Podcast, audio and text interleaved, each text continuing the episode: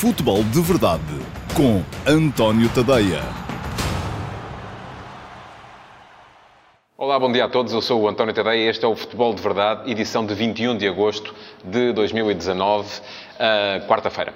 Hoje uh, temos dois assuntos, uh, mas um forte para, para falar durante esta emissão do Futebol de Verdade. Sobretudo vou centrar-me no clássico de sábado, começar já aqui a antecipar aquilo que os dois treinadores, Bruno Lage e Sérgio Conceição, hum, aquilo que lhes irá pela cabeça neste momento, se é que eles não decidiram já, se calhar eles já decidiram quais são os 11 jogadores que vão fazer entrar de início e nós é que andamos aqui todos às voltas a tentar magicar o que é que eles poderão eventualmente querer fazer. Mas antes disso, ainda uma breve passagem pelo uh, imbróglio em que se está a transformar o caso Base Dost. Já escrevi sobre o assunto hoje de manhã, no último passo. Quem quiser pode ir ler no antoniotadeia.com aquilo que uh, penso sobre o estado em que está, neste momento, uh, o diferente entre o Sporting e aquele que foi o seu melhor goleador dos últimos anos. Mas, uh, ainda assim, é um bocado complicado agora perceber como é que se pode sair a bem deste processo. As posições estão radicalizadas, o Sporting está, fez acusações duras tanto ao jogador como aos seus empresários, que acabam por ser um corpo único, não é? Não se sabe neste momento muito bem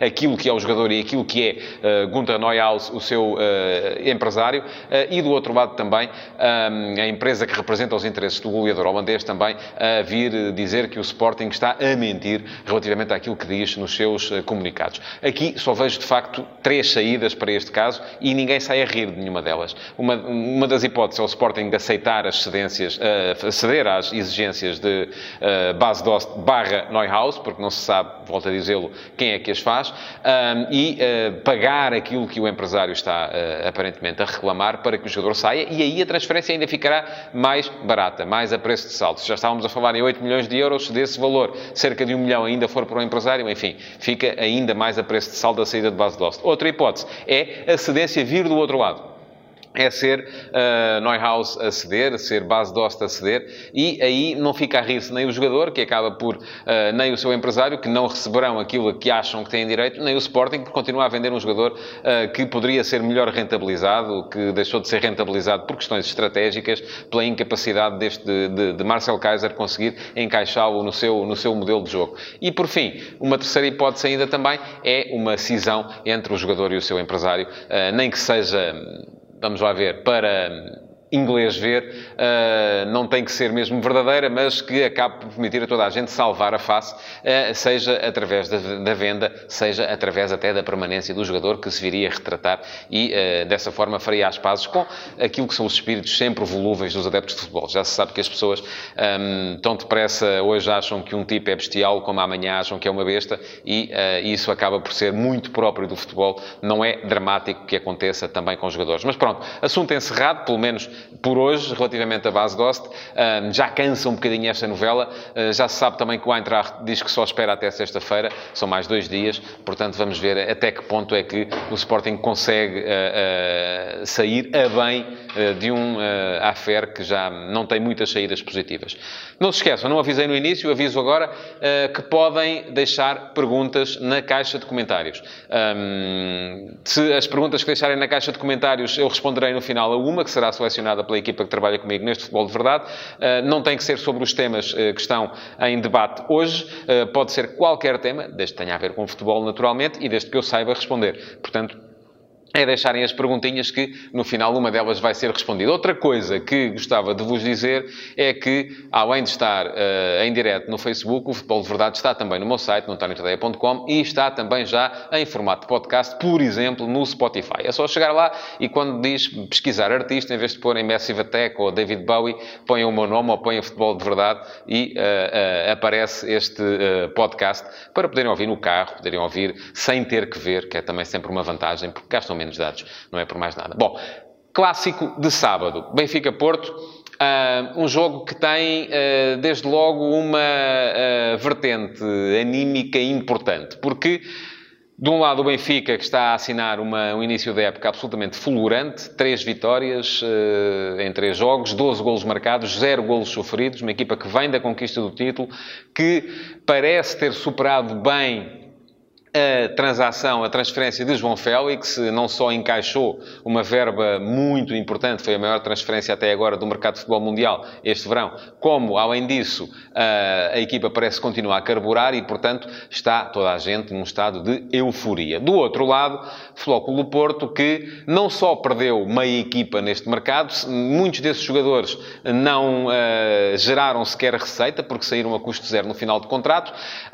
Depois disso também não foi particularmente entusiasmante uh, a forma como decorreu o mercado no capítulo das entradas e, como se isso não bastasse, a juntar ao facto de já ter perdido o título de, de, de campeão no final da época passada, ter perdido também as finais da Taça da Liga e da Taça de Portugal nos penaltis contra o Sporting, acaba por uh, perder o acesso à uh, fase de grupos da Liga dos Campeões, depois até inclusive de ter ganho fora ao Krasnodar, um, perdendo em casa uh, com a equipa russa e ficando pelo caminho de parar à Liga Europa. Além disso, derrota na primeira jornada do campeonato que deixa o Flóculo Porto, faz com que o Flóculo Porto entre na luz a três pontos da equipa do Benfica, correndo o risco, portanto, é verdade que tem a possibilidade de igualar, se ganhar o jogo até passa para a frente do Benfica, mas tem a possibilidade de uh, ficar a seis pontos se perder o jogo na luz. Isto, naturalmente, vai condicionar condicionar muito aquilo que é a batalha psicológica entre os dois treinadores, porque, eh, no, ao fim e ao cabo, as eh, opções que se vão tomar eh, para um jogo, a opção de escolha de 11, tem a ver com a forma dos jogadores, com o rendimento que eles vão dando nos treinos, com o rendimento que eles deram nos últimos jogos, com o, aquilo que o adversário, aquilo que são as principais forças e debilidades do adversário, mas também com aquilo que é o entorno psicológico de uma partida. Já se sabe que Neste momento, no Benfica haverá sempre aquela dúvida se é para ir para cima do adversário para uh, deixar o Flóculo Porto numa situação até, se calhar, de crise, uh, ou se é para gerir o jogo, uma vez que a equipa está em vantagem, joga em casa, gerir, uh, esperar que seja o adversário a correr mais riscos, para depois poder até, inclusive, aproveitar para ganhar na mesma. Do outro lado, no Porto, há também outra, outra maneira de encarar a coisa, que é, há duas maneiras de encarar a coisa, uma delas que é, enfim, vamos esperar que o Benfica assuma as despesas do jogo porque joga em casa, porque é campeão nacional e o Porto pode jogar uh, de forma um bocadinho mais cínica para ir à procura de, de eventualmente de um golo que uh, gera alguma instabilidade no adversário, ou então não, aproveitar o tal fator surpresa e ir para cima do adversário, uh, porque a equipa tem que mostrar neste momento, mais do que em todos, a vontade de superar aquilo que é este mini momento de crise que começou a viver no início da época. Muito bem, chegamos então, posto este preâmbulo, à questão da escolha dos 11. E eu acho que. Um, nenhum dos dois treinadores, ou pelo menos na minha cabeça, nenhum dos dois terá mais do que duas dúvidas, até acho que nem isso. Eh, mas pronto, vamos analisar caso a caso. Primeiro, a questão do Benfica. Bruno Lage joga em casa. Ora bem, uma das questões parece estar afastada logo à partida. Uh, André Almeida já foi dado como clinicamente apto, mas uh, está sem ritmo, esteve sem treinar durante muito tempo, portanto, parece-me que seria muito arriscado para Bruno Lage colocar André Almeida a jogar já nesta partida frente ao Flóculo Porto, abdicando ficando assim de Nuno Tavares. A, a, a adaptação de Nuno Tavares, um escardino à posição de lateral direito, já resultou bem em alguns jogos, e o jogo com o Passos de Ferreira, por exemplo, foi um caso flagrante disso mesmo. Ele fez nesse jogo um golaço de pé esquerdo a partir da posição do lateral direito, mais duas assistências e teve ainda participação em mais um gol. Mas este não será um jogo em que o Benfica tenha, com certeza, uma hum, atuação tão dentro do meio campo adversário como teve nesse jogo com o Passos de Ferreira. Portanto, os dados do jogo mudam um bocadinho. Ainda assim, acho que uh, a opção de Bruno Lage será, com certeza, pela manutenção de Nuno Tavares a atuar como lateral direito. A outra dúvida que pode surgir tem a ver com a tal questão anímica e a tal questão da abordagem psicológica ao clássico. E é uh, e gira em torno de Chiquinho. Ora bem, um, Bruno Lage, na última conferência de imprensa no jogo contra uh, Belenenses Chade, veio uh, dar uma moral incrível a Chiquinho, dizendo que ele é craque. E eu olhei para aquilo e vi aquilo mais como uma forma de dar um doce ao jogador, que de facto tem tido uma contribuição uh, importante em vários, em vários jogos, mas para que ele consiga continuar a suportar a chatice que é continuar a começar no banco, porque de facto não é ninguém gosta, não é? Todos os jogadores gostam de jogar de início, ninguém gosta de começar do banco. Uh, e suportá-lo, às vezes, precisa de uma palavra, de um incentivo, de um pequeno aspecto moralizador por parte do treinador.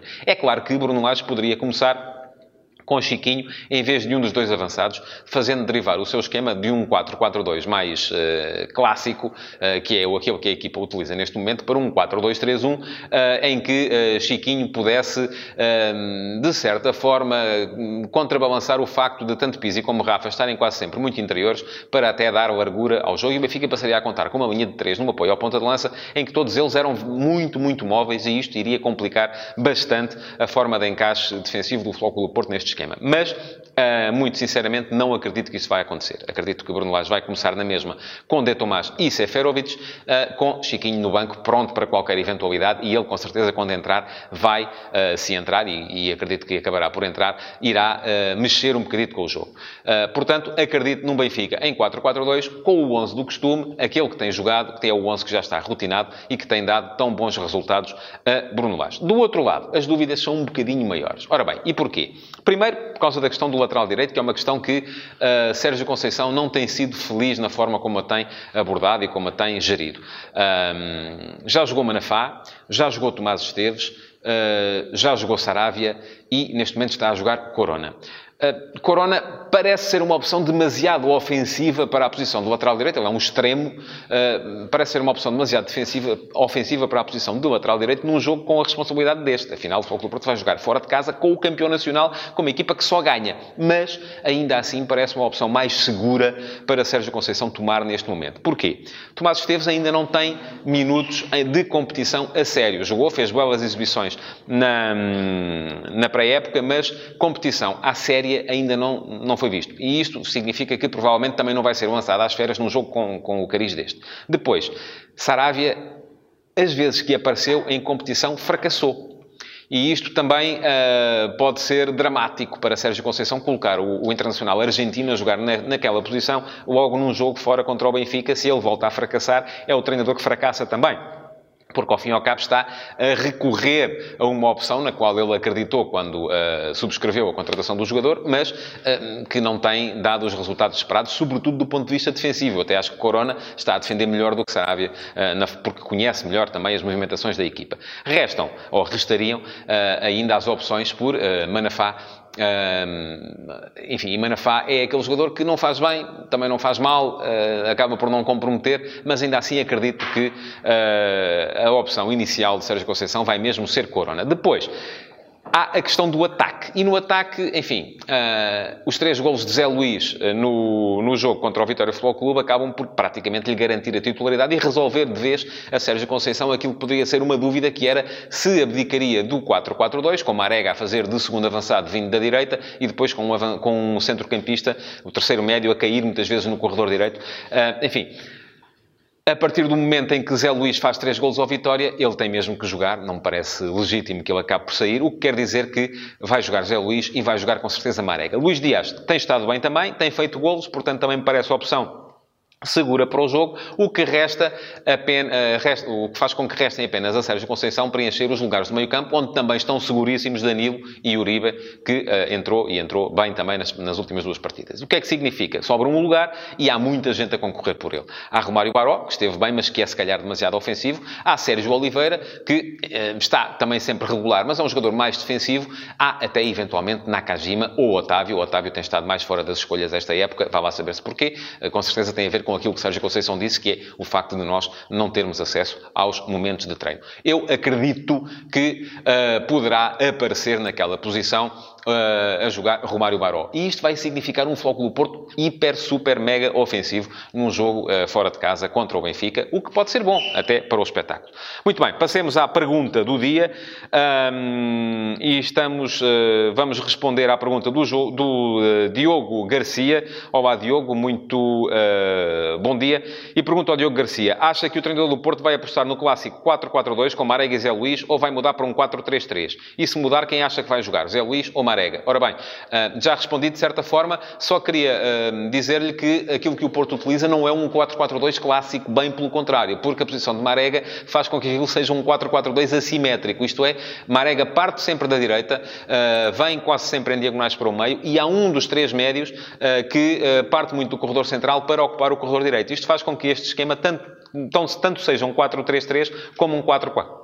4-2. Isto um, é uma das dificuldades uh, para muita gente encaixar no esquema do Clube do Porto. E pronto, chegamos ao fim de mais uma edição do Futebol de Verdade. Não se esqueça de reagir. Se gostou, ponha like. Se não gostou, ponha o emoji irritado, comente e uh, partilhe. É muito importante que partilhe para que os seus amigos possam também ver esta edição. Muito obrigado.